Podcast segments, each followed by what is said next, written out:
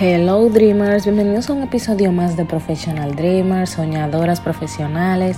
Hoy es viernes y el cuerpo lo sabe, sabe que no va para ningún lado. stay home, señores. Hashtag stay home, hashtag be safe.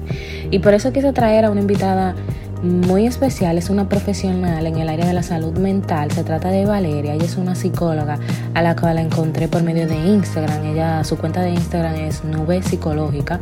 Ella nos estará aconsejando de cómo podemos sobrellevar estos tiempos de cuarentena y cómo podemos invertir mejor nuestro tiempo eh, de acuerdo a las necesidades propias de cada quien, obviamente. Este, Valeria habla desde la experiencia y lo que ella misma experimenta como ser humano principalmente. La verdad es que me disfruté esta conversación y sé que ustedes también lo harán, así que aquí se las dejo. Pues bienvenida Valeria, muchas gracias por aceptar la invitación. Este, presentante con la gente que está escuchando, de dónde eres, a qué te dedicas. Ok, bueno, muchísimas gracias Rachel. Eh, por, por esta invitación. De verdad, para mí fue, fue muy chévere. Eh, y más que también hayas visto ese, ese live antes, qué bueno que, que, llegue a la gente la información. Bueno, mi nombre es Valeria Rassi, yo soy psicólogo clínico, eh, eh, sobre todo infanto juvenil, trabajo más que todo con niños y adolescentes y ahora también estoy, bueno, trabajando o empezando el trabajo con adultos, estoy cursando también un máster en, en arte terapias y, y terapia psicoexpresiva, eso es lo mío, todo lo que tenga que ver con, con el arte y, bueno, las terapias creativas. Em, bueno, yo vivo en República Dominicana, que es tu país, no, no soy de aquí, yo soy, venezolana, eh, mm. pero tengo ya mm, dos años y pico acá en el país. Eh, y bueno, acá, como les he dicho últimamente a las personas, como eh, tratando todavía de procesar que estamos viviendo una pandemia mundial, porque es que esto nada más se ve en las películas. Yo nunca pensé que, lo, yo lo iba a vivir, pero ya me estoy dando cuenta que, que muchas de las cosas que pasan ahí son reales en las películas. Sí, la verdad es que la realidad supera la ficción, porque es, increíble lo que está pasando. Yo nunca me imaginé que yo iba a estar, o sea, es mi sueño trabajar desde casa, pero no así.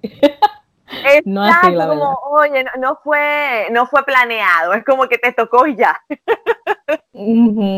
Así mismo es. Y por eso yo te quería traer para, para aportar valor de información aquí con las personas que están escuchando, porque eh, recientemente, obviamente, entramos a las redes sociales y todo lo que se habla es coronavirus, hay muchísima información y eso está como eh, provocando que la gente se, como una sobrecarga de, de, información y eso crea ansiedad.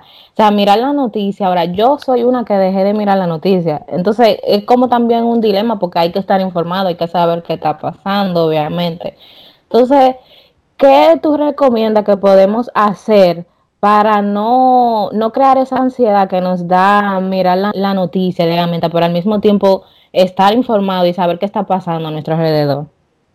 Claro, yo eh, me alegra mucho que tú hayas mencionado ese tema del, eh, de que tú, bueno, limitaste el ver las noticias y todo lo demás, pero que al mismo tiempo tienes ese dilema como, conchale, pero tengo que estar informada porque precisamente eh, creo que, que esta, esta situación también me da la impresión que no, nos despierta mucho ese sentimiento de culpa, de que, oye, tengo que estar informado, cómo estar al día, si no estoy al día, entonces es que no me importa, pero no, no se trata de eso, ¿no? hay aquí y yo creo que, que, esto también tiene su raíz en el hecho de que, de que la salud mental a veces se, se pone tan de segundo plano que pensamos que el, estar informados es tan necesario que si, que si no lo hacemos somos, por ejemplo, somos malas personas o pensarán, pensarán algunos, no, somos malas personas si no lo hacemos y todo lo demás. Yo pienso que el hecho de limitarlo es precisamente para eso, para que también haya espacios para recibir otro tipo de información que sí sea beneficiosa para nosotros. ¿Cuál es ese tipo de información? Cualquiera. Sentarse a ver una película cómica, hablar con, la pareja, hablar con la familia, jugar en casa, o sea, cualquier otra experiencia que no sea solamente eh, estar como recibiendo toda esta información que al final no va a servirnos de nada tener tanta. Eh, es como ir, ir filtrando. En estos días yo comentaba algo también así en la página que hay, personas que llevan el número, por ejemplo, oye, en tal lugar fallecieron tantas personas, y entonces ven las noticias de todos los países del mundo. Entonces yo, yo hacía la pregunta como, y, y de pronto hasta suena un poco chocante, porque sé que estas personas no lo hacen con la intención de, de hacerse daño o de forma consciente no es así, pero yo hice esta pregunta como, de, ¿qué vas a hacer con, con, esa cantidad de información? Porque es que no, no podemos controlar lo que pasa en todo el mundo, o sea, podemos cuidarnos nosotros, podemos controlar nosotros nuestras medidas preventivas, pero lo que sucede fuera o de nosotros, no, porque cada quien tiene su, vamos a decir, tiene su espacio de responsabilidad, entonces hay que dejar ese espacio de acción en el otro, que nosotros no vamos a cubrir, o sea, no vamos a hacer nada sabiendo de todo. Entonces creo que, ese tema de limitar las noticias me parece, o sea, me parece genial esa acción, de verdad que sí. Sí, la verdad es que yo tengo un app que se llama Citizen aquí y aquí te da como las noticias de todo y eso todos los días te da una, una notificación y dejando saber oh, que Nueva York tiene qué sé yo cuántos casos y que yo no sé cuántas muertes entonces eso como que la, la verdad eh, como que mortifica a uno que te da muchísima ansiedad también a uno. Entonces una de las prácticas que yo he escuchado que se recomienda mucho es la meditación ¿Qué piensas tú de, la meditación en estos momentos? No, a mí me parece que es clave, o sea, es, yo, me atrevo a decir que es como, bueno, lo, lo, lo número uno en ese sentido. Sí, y fíjate que hacer meditación, claro, para algunas personas a veces quizás es como fastidioso. Yo te, yo te admito que a mí me fastidia muchísimo porque cuando uno habla de meditación, normalmente es como, es como trasladarse, no sé por qué tenemos esa imagen, de esta persona sentada con, con, las piernas cruzadas como y que tratando de, de, meditar, ¿no? Y a veces, claro, en el, en el, día a día es muy difícil, o sea, nos venden a veces la meditación como que no, no te hace pensar en nada, eso es falso, o sea, el ser humano siempre está pensando, eso es algo humano, es natural que tú sentado allí estés pensando en mil cosas o, o qué sé yo, como, oye, eh, tengo que pagar tal cosa. O sea, esas son las primeras veces cuando uno empieza a meditar. Quizás a lo último ya es diferente, pero pero a mí me parece que el hecho mm, de, meditar no solamente no hacer nada durante la meditación, sino más bien hacer algo que nos permita concentrarnos. Por ejemplo, en ese, en ese podcast, eh, perdón, en ese live que, que, que mencionamos, Rachel, al principio, donde eh, yo estaba participando y tú me viste, yo no me acuerdo si fue ahí eh, que yo mencioné, no, no estoy segura, una técnica que en estos días he hablado muchísimo de ella en todos lados, que es una, es una relajación, ¿no? Es un tipo de relajación progresiva, se llama así, relajación progresiva de Jacobson. Y la ventaja de ese tipo de, de no es, eh, o sea, no, no, no, sé si ponerle meditación, porque ya de por sí tiene el nombre de relajación progresiva, es que durante todo el transcurso de la relajación tú estás haciendo algo, que es eh, tensar y distensar los músculos por cinco segundos cada uno. Entonces, eso hace también que tú puedas hacer el contraste entre cómo está mi cuerpo cuando está muy tenso y cómo es mi cuerpo cuando yo estoy relajado. Entonces, también te da una especie de información y cuando llegue un momento en donde te sientas tenso, tú digas, ah, ya, esto es cuando yo estoy tenso, estoy ansioso, es una señal para yo relajarme. Entonces, ese tipo de relajación es muy efectivo. Ok, es como poniendo atención a ese... ese...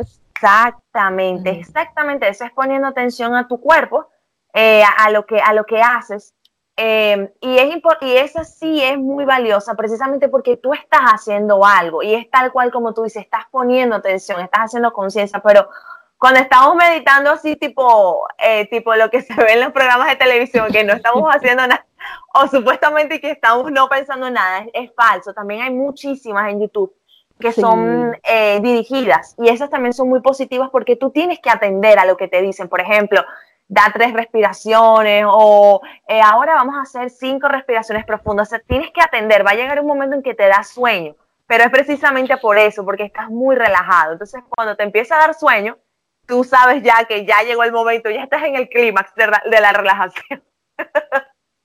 Eso de, de la meditación, yo eh, leí un libro que se llama deep work en inglés, es como trabajo profundo y es como tratar de enfocarte en una sola cosa a la vez.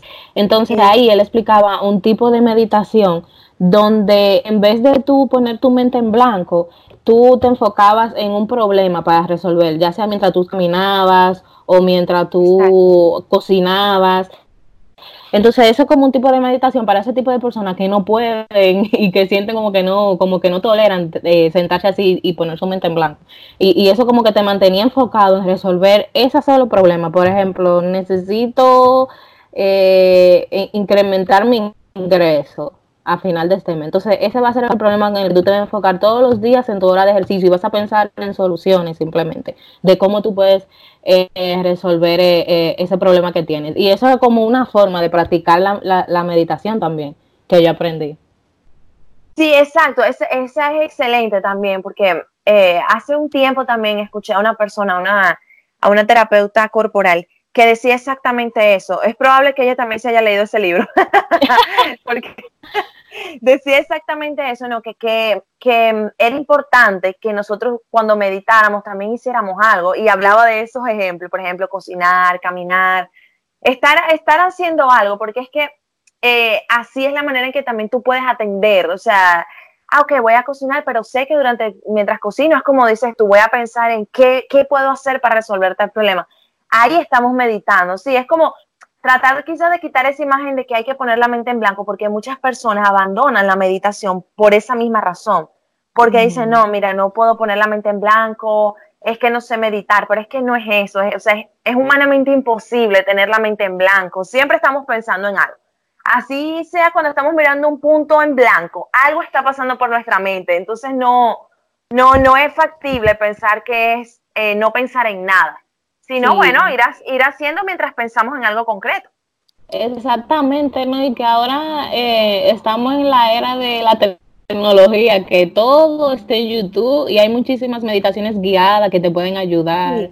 si tú no sabes cómo hacerlo y, y, hay muchísimas aplicaciones también, hay pagadas, hay gratis, pero lo mejor es YouTube, que ahí tú encuentras todo y la verdad es que te pueden servir de, de mucha ayuda. Así es. Y otra cosa que yo te quería preguntar, o sea, por ejemplo, eh, en estos tiempos mucha gente están diciendo de que, ok, estamos en cuarentena, deberíamos aprovechar y, y, y, enfocarse en ese emprendimiento que, que, tú deberías, porque ahora es, ahora es el tiempo, es ahora o nunca, porque después no vas a tener otra oportunidad.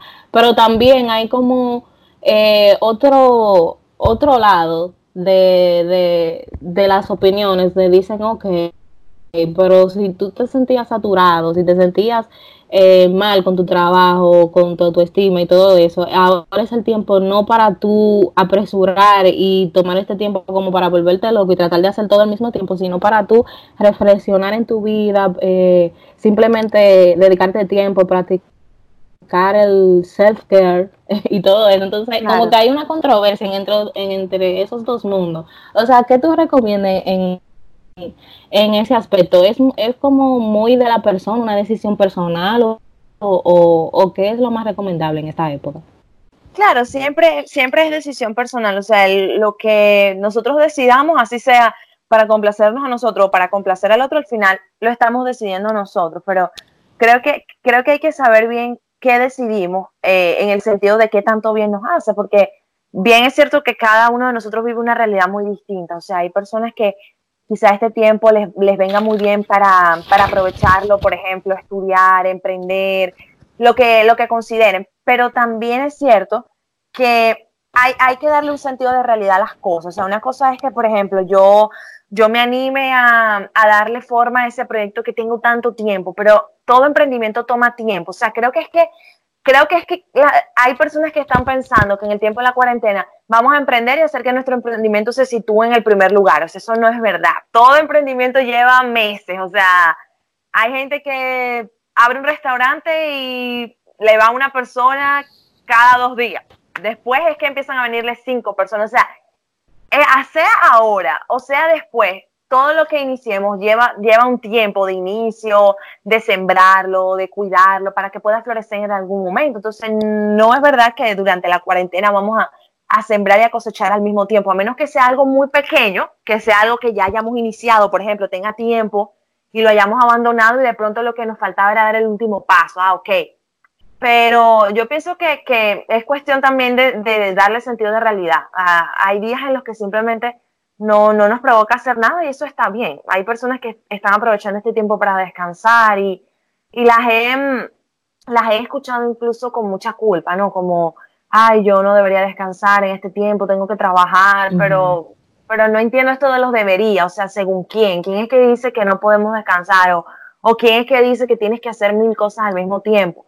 Entonces creo que eh, cada uno de nosotros tiene que saber realmente hasta dónde podemos.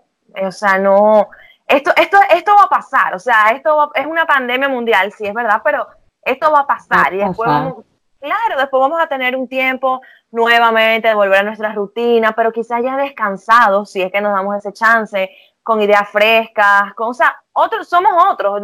Una vez he escuchado que me, que me gustó mucho y es que cuando nos metemos en un lago y nos salimos, ni nosotros somos los mismos, ni el lago es el mismo. O sea, todo cambia, todo cambia, así sea en poquito tiempo. Entonces, creo que es eso, darle sentido de realidad, saber que si tú, si, si por ejemplo, ay, bueno, a mí me gustaría empezar a emprender algo, ok, yo puedo empezar, es cierto, pero ¿cuál es la posibilidad de que ese emprendimiento tenga el alcance que yo quiero que tenga en poco tiempo? O sea, no, y, y, y no, y nadie me lo está pidiendo además. O sea, creo que también es una cosa de, a veces incluso de, de impresionar al otro, aunque supuestamente eso no, no se, no se piensa a nivel consciente, pero está ahí. Como, oye, yo también... Sí, que algo muy interno, como que es, como tú dices, una decisión muy personal y, y si de verdad quieres aprovechar el tiempo como para emprender, es el tiempo de, de, sembrar y no de cosechar. O sea que en este tiempo tú puedes invertir el, eh, todo lo que tú quieras y vamos a decir, crear contenido, eh, planear todo tu proceso, pero no se puede tener como una una expectativa de que vas a producir dinero de una vez, porque todo emprendimiento, pandemia o no pandemia, toma tiempo. Exactamente, es eso, como creo que a veces se nos va como los pies de la tierra, como, ay, tengo que ser súper productivo. Oye, y, y, las personas que, que de pronto lo quieran hacer buenísimo, porque hay gente que realmente este tiempo le viene muy bien para eso, o sea, pero es una decisión personal. Eh, si hay otros que simplemente quieren, ay, voy a descansar o voy a aprovechar el tiempo con mis hijos, por ejemplo, hay gente que, que también piensa eso, como, oye, voy a aprovechar el tiempo con los niños, que casi no nos vemos. Hay gente que, que simplemente duerme. hay otros que, o sea, yo también pienso que este tiempo nos está, hay varias cositas, ¿no? O sea, nos está revelando mucho de nosotros, también mucho de nuestras relaciones, del, de los vínculos con el otro. Y, creo que eso hay que afinar el ojo, ¿no? Cuando, por ejemplo, pues yo, por ejemplo, si nunca estoy, vamos a decir, los que viven en pareja, ¿no? Si yo nunca estuve con mi pareja y nada más nos vemos en la noche, de pronto el tiempo con él o se me puede venir súper bien, que me encanta y lo disfruto, o puede ser una verdadera tortura porque es que no conozco a este ser. Entonces creo que, que esas cosas eh, o este tiempo nos va a revelar mucho de nosotros, de nuestras relaciones, y definitivamente, o sea, y, esto puede sonar cómico, pero en la pandemia seguro que muchas, muchas relaciones se terminan. Y no solamente hablo de, de las de pareja, o sea, me atrevo a decir que hasta lo de los padres con sus hijos, de que, oye, no te soporto, o, o, muchísimas relaciones también se van a, a, fortalecer, porque eso también es una realidad. Entonces, creo que, que claro, creo que este tiempo no, nos va sí, es bueno para, para, emprender y todo eso, pero también hay que estar atento a las relaciones humanas, y más que todo si yo vivo con gente, porque si yo no vivo con nadie, no me importa a nadie. Sí. ¿Y qué pasa, por ejemplo, con esa gente que vive sola? Que tienen que estar aislados. Oh, oh my God, eso debe ser súper difícil, que no pueden estar en contacto con nadie. ¿Qué pueden, ¿qué pueden ocupar esa gente su tiempo para mantener su salud Mira, eso, eso es un factor de riesgo bastante pesado, sobre todo como en poblaciones muy, muy específicas. Por ejemplo, en el caso de los migrantes que están solos, que hay gente que vive en una habitación, hay gente que vive, oye, en un cuarto con 10 personas más, en un apartamento de, de dos viven 8, viven 14. Entonces, sí hay cosas que, pero ningún, sí, que pueden estar rodeados de varias personas y aún así sentirse solo. Exacto, creo que sí, esta, este tiempo a mí me parece que va a ser un, factor de riesgo en ese sentido. O sea, cuando hablo de factor de riesgo es que puede despertar niveles de ansiedad muy altos, puedo quizás revivir un duelo que yo tenía como calladito y no resuelto. Eh, hay muchas personas, o sea, hablo de, los migrantes porque, eh, vamos a decir, yo soy migrante y, conozco también muchos, eh, muchos migrantes y sé que que es una situación, vamos a decir, complicada cuando tú estás solo. O sea, si de pronto tú tienes a alguien que, qué sé yo, puedas, no lo puedas ver, pero no sé, te ayuda porque no estás trabajando y te quedaste sin algo. Esa persona, oye, mira, te regalo esto. Tú sabes cómo somos los latinos. Sí. que a, nuestros paisanos, a nuestros amigos, siempre, mira, te traje este, este kilito de arroz, te traje estas habichuelas, como dicen aquí. O sea, creo que eso también eh, puede verse afectado y hay muchas personas que lamentablemente van a perder su trabajo. Entonces, eh, también hay personas que, bueno, trabajan mucho durante el día, nunca están consigo mismas. Y este tiempo, como te dije, puede ser muy beneficioso, pero también puede ser un factor de riesgo si tú simplemente no te soportas. O sea, si no, no puedes soportar el hecho de, oye, revivir recuerdos quizás de que estás solo, eh, que no tienes a nadie. Entonces, hay, hay varias cosas que se pueden hacer y creo que una de las iniciativas más, más chéveres ahora, aquí en República Dominicana también lo están haciendo mucho, es que hay Em, como muchas líneas gratuitas para eh, atención en crisis a nivel psicológico. Y oh, eso, eso es muy valioso, o sea, que tú puedas llamar, es una persona que tú no conoces y a veces eso también es, es positivo, porque esa persona primero te va, va a virar tu, tu, problema desde, desde otra perspectiva porque está fuera, no está inmerso contigo, no, no te va a decir algo que tú digas, ay, ya, no me digas lo mismo de siempre, ya te escuché, no me entiendes, o sea, es un profesional que te puede escuchar, quizás no, no de un modo, tú sabes, no como un encuadre terapéutico de voy a una consulta, estoy ahí, pero, pero algo se está haciendo. Entonces, al que, al que de verdad lo quiera aprovechar, eso, eso es importantísimo, o sea, el, poder aprovechar esas cosas y que de paso es gratuito, eh, para, no, no para no dejarse caer sí, para eh, que me dé la información entonces para ponerlo en la descripción del podcast. Así la gente tiene las líneas a las que pueden llamar si viven allá en República Dominicana. Claro que sí. Y le ponemos varios recursos. Te lo, te lo puedo mandar por escrito, no hay problema. Sí, sí, no hay problema. Igual el Ministerio de Salud, cuando eh, uno se mete en la página de Instagram, el Ministerio de Salud es el que tiene estas líneas gratuitas. Eh, y lo pueden buscar ahí también, porque ellos están como en un, eh, en una asociación con la UAS. Entonces, eh, la UAS es quien tiene las líneas habilitadas, pero el Ministerio de Salud, o sea, sabe, son como respaldados por ellos. Entonces, cuando uno se mete en la página de la UAS en Instagram, eh, te salen todas estas todas estas informaciones. Son muchísimas líneas, o sea, hay muchísimos profesionales brindando esta atención y mucha gente alrededor del mundo, o sea, en muchísimos lugares. Entonces, creo que eso, eso hay que aprovecharlo también. Ok, perfecto, ya saben, todo va a estar en la descripción del podcast. Y algo que yo nunca entendí desde del principio, ¿cómo a la gente le pasó por la cabeza que, que, lo primero que se tenía que comprar era el papel de baño? O sea, ¿qué tú crees que le pasó a la, a la gente por la mente cuando dijeron que había que abastecerse. Pues yo no sé si fue que lo dijeron o qué, pero yo, lo que sé es que yo vi en la noticia muchísima gente peleándose por el papel de baño. O sea que, Ay, ¿tú crees que, fue lo que pasó ahí?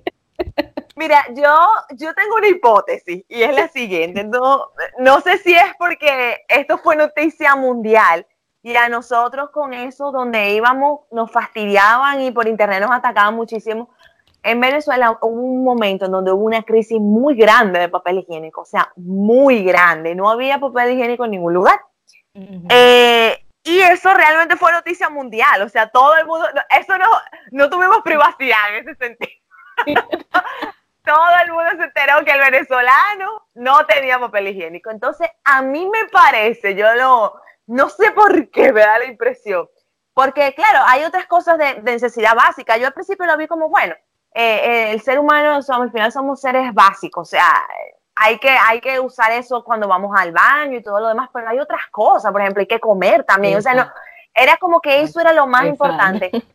Y yo no sé quién fue el que empezó a agarrar el papel higiénico, que todo el mundo lo siguió, o sea, fue una conducta totalmente social y creo, creo, no sé por qué, tiene su origen quizás en esa en esas noticias, ¿no? En, en, oye, si se nos acaba el papel higiénico, no vaya a ser que nos quedemos como esta gente. ¿Tú te acuerdas cuando eso pasó? O sea, fue como algo, eh, me parece que, que, la gente simplemente estaba evitando eh, estar como hubo un tiempo que estuvo Venezuela, porque realmente, realmente, eso fue una noticia mundial. O sea, yo me acuerdo que incluso, si no me equivoco, salió en una, en, yo no, no estoy muy segura si se llama así, el Times Square en New York salió incluso una vez, como, como, yo no sé si es ahí, que tienen como unas pantallas y, y, la gente, y ven noticias de otros, de otros países, Eh, en el New York Times, eh, en el periódico. Eso, entonces también salió ahí y yo dije, oh Dios mío, o sea, yo me imagino a toda la gente pensando que como iba a haber una crisis, eh, nada, la escasez, oye, lo primero que se acabó a ver el papel higiénico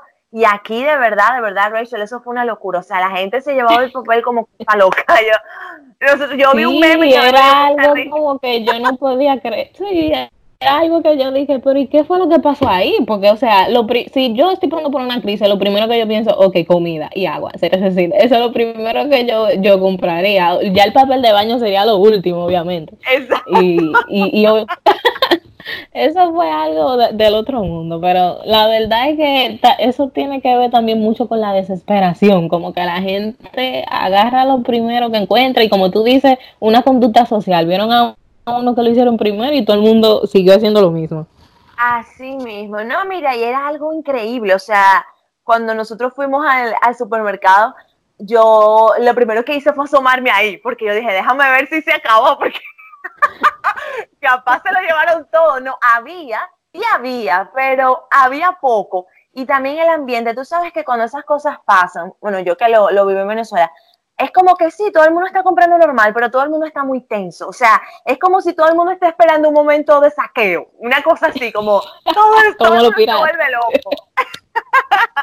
y eso, o sea, se sentía el ambiente muy tenso. Todo el mundo como llevando cosas a lo loco. También se, hubo un tema con, con las carnes, por ejemplo. O sea, yo pienso que también, eh, apartándolo del papel, que fue súper cómico, pero el, el, no sé si también cada lugar tuvo su, por ejemplo, como su, su tema con algo, porque por ejemplo acá se acabaron, el pollo no había pollo, no había pollo, el arroz tampoco. Yo dije, muy, muy, con las manitas limpias. Aquí no parecía, eh, ¿cómo que se llama? Las manitas limpias. Eh, sí, no aparecían por ningún lado, ni el alcohol. Entonces parece que alguien descubrió que uno podía hacer su propio desinfectante con alcohol y sábila y después no aparecían sábila ni alcohol por ningún lado. Ay, Después Dios mío, imagínate. ¿Cuánta, creatividad? Así mismo es. Y ya como para terminar, algunos consejos eh, para las personas, sí, para aprovechar eh, la cuarentena, eh, claro, de su propio punto personal, pero también como para no no dejarse invadir por el miedo en estos momentos, porque nos estamos eh, riendo y todo de la situación, pero al mismo tiempo sabemos que a muchas personas le da miedo, en verdad, todo lo que está pasando, y da miedo, y no saber, no tener como, no saber qué va a pasar, estar así como en la incertidumbre. ¿Qué le recomendarías tú generalmente a las personas? Claro, sí, al final también el chiste es una, vamos a decir, es una manera de sobrellevar la angustia, ¿no? Cuando, cuando cosas así nos pasan, siempre como humanos buscamos recursos porque eh, quizás tener contacto como tan directo con la realidad sin filtrarla es, pesado, ¿no? Y por eso es que se despiertan tantas ansiedades y demás. Bueno, mira, yo, yo creo que eso va a depender mucho de la realidad de cada persona, eh, como cómo no tener miedo. O sea, en verdad al final yo me atrevo a decir que todos tenemos miedo, así ya haya sido en en diferentes momentos que lo hayamos tenido o con cada nueva medida se nos despierta también el miedo en saber qué va a pasar. Eh, yo creo que, que, lo importante es saber que hay cosas de las que sí tenemos seguridad. Lo primero es que esto va a pasar. O sea, eh, eh, como dijimos antes, esto, esto va a pasar en algún momento, así sea dentro de un mes, de dos meses.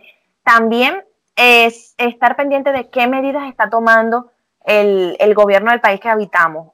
por ejemplo, acá en, en República Dominicana el gobierno ha tomado algunas medidas que, bueno, al final benefician eh, a los trabajadores de alguna u otra manera. Entonces, como también tener, tener presente a qué podemos acceder eh, en este momento de tanta, pues, de tanta incertidumbre, sobre todo económica. Yo también me atrevo a decir que tomarnos respiros de las redes sociales, eh, de, la, la, sobreexposición a la información, como tú bien decías al principio, te tomaste unas vacaciones y es verdad, o sea, hay que tomarse unas vacaciones del, de la información porque no, no vamos a hacer nada con tanta información. Si es que fuéramos a hacer algo, si es que vamos a salvar el mundo, ah, ok, chévere, pero no, no podemos, no, y lo que hacemos es más bien cargarlo. Entonces es como, sí, está, hablar con nuestros seres queridos, eh, saber cómo están, pero saber que, bueno, que, que cada quien está cuidándose como puede y se están aplicando las medidas del lugar como se puede. Eh, nada, usar nuestra, nuestras medidas preventivas de manera personal. O sea, si las medidas preventivas han sido lavarse las manos, usar gel antibacterial, pues saber que por lo menos de eso tenemos control. Hay cosas que sí podemos controlar, hay otras que definitivamente no. Entonces creo que, que lo importante es saber ahora qué sí podemos controlar. Bueno, hacer las medidas preventivas, quedarnos en casa hasta nuevo aviso, eh, usar lo que tengamos que usar para salir a la calle. Hay medidas de lugar que se pueden tomar como para, para reducir el riesgo de contagio y poder colaborar también no contagiar a otras personas. Y en eso sí tenemos control. Eh, saber también con quién cuento a nivel, a nivel ya propiamente de amistad, ¿no? De, bueno, mira, yo voy a llamar a esta persona, eh, tejer redes, eso, eso es importante en tiempos de crisis. Eh, y, y, sobre todo permitirnos sentir. Yo creo que hay una, hay una sobrecarga, sobre todo luego los primeros días, porque es algo natural, sí, que el ser humano no quiere, pues no quiere ceder ante la angustia, entonces trata de controlar y como de, de estructurar y estructurar que parece que sentir tristeza o, de pronto ver el panorama negativo por un día eh, es algo malo y no necesariamente, o sea, eso es algo humano, porque la gente hace su duelo, o sea, el duelo por la pérdida de tus planes, el duelo por la pérdida de tus ahorros, de lo que sea que tú hayas perdido, al final es un duelo, entonces ese duelo hay que elaborarlo. Eh, ya después habrá tiempo para, para, para planear otras estrategias, claro que sí, porque al final nuestra, vamos a decir, nuestro nuestro impulso es sobrevivir y vamos a sobrevivir a como de lugar. Entonces, hay que, hay que darse ese tiempo de sentir para aclarar los sentimientos, para aclarar el pensamiento eh, y entonces poder generar otras estrategias. Eh, yo creo que, que, eso, ¿no? Y han recomendado otras cositas que también a mí me parecen y estoy muy de acuerdo, como por ejemplo eh, comer bien, tratar de comer a las horas que ya teníamos, o sea, tratar de mantener una rutina, porque al final la rutina nos da estructura y nos hace sentir seguros. Entonces, en medio de todo esto, donde no tenemos mucho control de lo que está afuera, porque bueno, yo no tengo el control de, de salir afuera y de lo que están haciendo los demás, ni de las medidas que tome, por ejemplo, el gobierno donde yo estoy, ni nada, eh, pero sí puedo ir haciendo cositas en mi casa que me ayuden a sentir seguro. Dentro de esas, de esas, dentro de esas rutinas es importante mantener la alimentación, dormir. Las alteraciones de sueño son naturales en este tiempo, o sea, el que no se le haya alterado el sueño es como extraño, no es que sea una persona rara, no es que ahora usted va a obligarse a alterarse el sueño, pero si se le ha alterado, es natural. y con la angustia y todo, que mucha gente no ha podido dormir en estos últimos días. Claro, exacto. Entonces eso, ¿no? Como hacer higiene del sueño, eh, ya cuando te vayas a acostar, por lo menos media hora antes, dejar tu teléfono a un lado, eh, hacer una, una, meditación guiada. O sea, si vas a hacer la meditación con el teléfono, no es que, que te va YouTube hablando y tú en WhatsApp. O sea, eso no. o sea, no tiene ningún tipo de sentido. No, te lo digo porque, porque yo, yo sé cómo es por experiencia propia. Entonces, eso no, no, tiene, no tiene ningún tipo de sentido. Al final uno lo que se está engañando a uno mismo. Entonces, hacer eso. Eh, también los horarios cambian. O sea, como te digo, nosotros acá en casa, bueno, y lo comparto porque, porque sé que que de pronto a nosotros los psicólogos quizás nos ven como, oye, estas personas tienen la cura a la felicidad y, al final todos estamos sobreviviendo como podemos. Y acá en casa a veces desayunamos a las 11 de la mañana y venimos a comer a las 5 de la tarde. Cuando volvamos al trabajo yo quiero saber cómo vamos a hacer, pero... No, y esto es un tiempo crítico para ustedes. Yo imagino que ahora tienen más clientela que nunca en estos momentos. Sí, sí, y la, y la sobrecarga emocional es una cosa tremenda porque la atención en crisis eh, realmente carga mucho. Entonces también eso es algo importante como, eh, o sea, para el psicólogo, si hay alguien que, me escucha de, los, bueno, de los que están en el podcast, eh, también es importante saber que, que no podemos atender a todo el mundo. Si ahora hay una, hay como una sobrecarga de, ven, yo te atiendo, yo te atiendo gratuito, o yo voy a atender, no sé, 10, 11 pacientes en un día, porque al final no, no, o sea, nos consumimos y después nos tenemos que dar, o sea, ni siquiera a nosotros, ni a nuestros familiares, ni tampoco a, nuestros posibles eh, pacientes o clientes. Entonces creo que, que eso es muy valioso, saber que también eh, cada profesional necesita su tiempo de desahogo, por ejemplo, los médicos también, eh, nosotros, los psicólogos, o sea, todo el que esté como muy inmerso en el, en el tema de, de atención a la crisis. Entonces, esas cositas son importantes. Yo siempre recomiendo algo que voy a recomendar ahora porque a mí me ha servido y porque sé que es una actividad de contención emocional y es pintar. Eh, eh, es oh, muy importante eso. tomarse el tiempo. Yo lo he recomendado muchísimo en la página. Yo, por ejemplo, tengo mi, mi librito de mandalas, pero a veces me, no me gusta, o sea, no, y voy y tomo una hoja en blanco y hago algo independiente. Entonces, eso también son actividades, no solamente para, eh, para votar, porque a los sentimientos desagradables no hay sentimientos negativos y positivos, porque esos son juicios de valor, o sea, no están bien ni mal, simplemente se sienten desagradables. Por lo menos si yo tengo miedo, no me siento agradable, o sea, siento mi cuerpo agitado y eso. Entonces, esas cosas hay que buscarle un lugar, así sea pintándolo, escribiéndolo. Si no tienes nadie con quien hablar, escribe eh, lo que estás sintiendo. Perfecto. Porque... Sí, una actividad como que haga que uno se relaje. Muchísimas gracias, Valeria, por todos estos consejos. Yo sé que a la gente les va a encantar y son consejos súper prácticos que podemos hacer con cosas que ya tenemos en casa y simplemente se trata de aceptar esos sentimientos, como tú dices, de, de, de aceptarlo, porque no importa si sientes miedo, siéntelo, si te sientes triste, siéntelo, si quieres quedarte en casa, eh, si estás aburrida y no quieres como tomar este tiempo de cuarentena para emprender, simplemente para descansar y, y, tomar ese tiempo también, o sea, como que es válido, es una decisión propia y el que no sabe de Valeria tiene una cuenta de Instagram que se llama Nube Psicológica. Y yo tengo una curiosidad, ¿por qué el nombre? bueno, mira, este nombre fue creado en el balcón de mi casa.